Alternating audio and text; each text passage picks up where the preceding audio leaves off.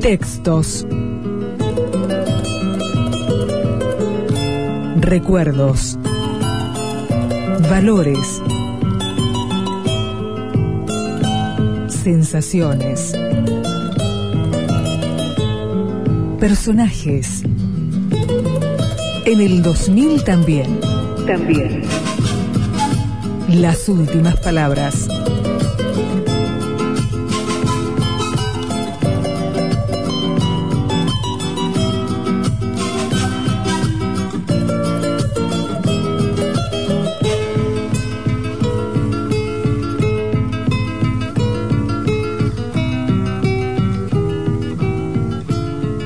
La historia que se esconde detrás de este fruto del amor del director es más dramática que la que vemos desarrollarse en la pantalla.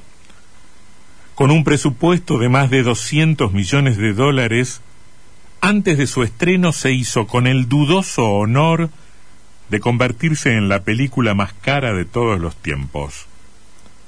Buena parte del dinero se invirtió en seis meses de rodaje en México, en el que se utilizó una réplica de 270 metros del famoso barco que se hundió al chocar contra un iceberg en el Atlántico Norte en 1912.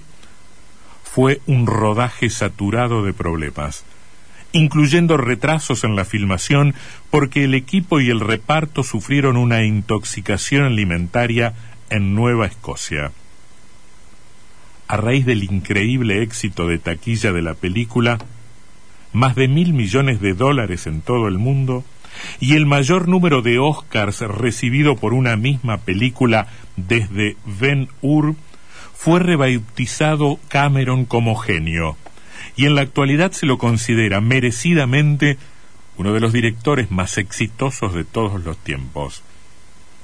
La visión de Cameron es una mezcla entre la aventura del Poseidón y vacaciones en el mar, ya que se explora en la misma medida el amor y la catástrofe marítima. Kate Winslet hace el papel de Rose, la joven que va a contraer matrimonio con el ruin Cal, pero se enamora de un pasajero de tercera clase antes de que el transatlántico más famoso del mundo se hunde en su fosa marina. El amor prohibido es el motor de la película. Cameron utiliza gran cantidad de efectos especiales para transmitir el horror de lo futurible y obliga a sus actores a pasar días rodando en aguas heladas el hundimiento del barco.